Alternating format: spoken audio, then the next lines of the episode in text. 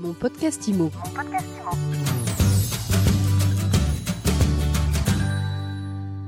Bonjour à tous, on se retrouve pour un nouvel épisode de mon podcast IMO. On est en live du congrès de l'AFNAIM au Carousel du Louvre. Je suis avec Stéphane Grandchamp. Bonjour. Bonjour. Stéphane, vous êtes cofondateur d'Offrae. Offrae comme offre d'achat en ligne. Eh bien non, c'est presque ça. c'est presque ça, il vous manquait juste le sécuriser pour terminer. Ah ben voilà, c'est le S qui manque. Euh, donc c'est une entreprise dont vous êtes cofondateur. Vous avez monté ça il y a combien de temps?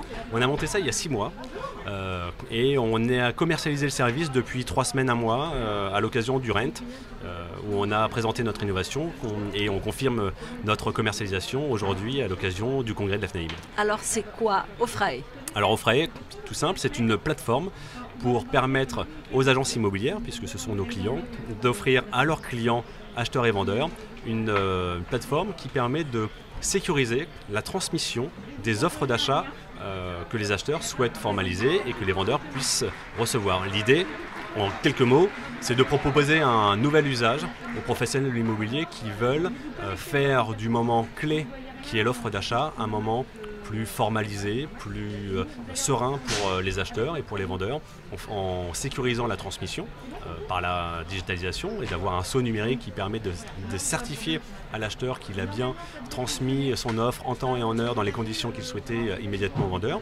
et pour le vendeur de recevoir une offre qui, elle, aura été qualifiée en amont sur les capacités financières que pourra présenter l'acheteur, de façon à ce que le vendeur soit tranquillisé sur la financiarisation de son acheteur. Se passe sur votre site, sur le site de l'agence, sur une tablette. Concrètement, c'est quoi? Concrètement, c'est une plateforme à laquelle accèdent et l'agence, et le vendeur, et l'acquéreur sur l'ensemble des outils qui sont à leur disposition, euh, tablette, téléphone, ordinateur. Ça coûte combien? Alors À ça coûte l'agent immobilier, j'entends. bien sûr J'imagine c'est, que c'est euh, lui qui paye. Oui, tout à fait, c'est lui qui paye. On a un système où on est euh, un- on- ce qu'on appelle un succès fils, c'est-à-dire que nous sommes rémunérés lorsque les ventes sont réellement réalisées euh, par l'agence immobilière. L'idée, c'est qu'on soit dans un modèle gagnant-gagnant. Euh, L'agence facilite et concrétise sa vente euh, grâce notamment aussi à, une for- à la formalisation d'une offre qui euh, a permis d'aller au bout de la vente. Alors ça, c'est sur et sur le montant. Le montant, c'est une, une commission, euh, une- un pourcentage qui est pris euh, directement sur le montant de la vente réalisée.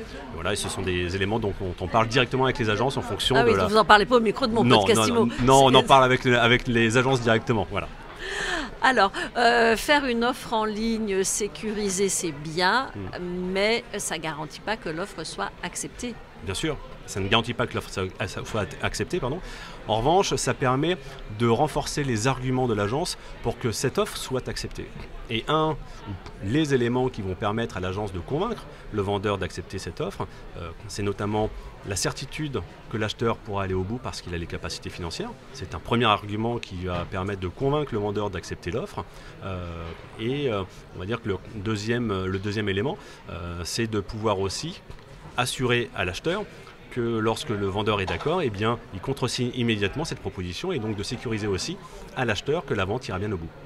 Est-ce que vous travaillez en partenariat avec des courtiers en crédit ou des financiers? Comment vous la sécurisez cette offre? Bien sûr, euh, avec par le biais de trois, euh, trois approches, euh, par le biais des banques.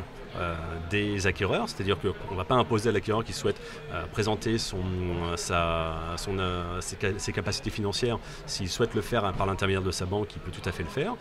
S'il n'a pas forcément fait les démarches auprès de sa banque et qu'il souhaite le faire avec les partenaires de l'agence immobilière, la, la plateforme le permet aussi. Et puis enfin, eh bien, si euh, il n'a pas fait euh, ni le choix de le faire avec sa banque ou avec les partenaires de l'agence, il peut le faire aussi à travers nos propres partenaires.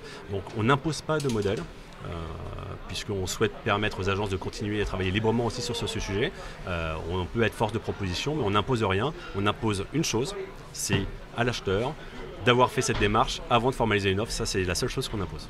Merci beaucoup Stéphane Grandchamp, Merci. cofondateur d'Offrae. Exactement. Merci à vous. À très bientôt Merci.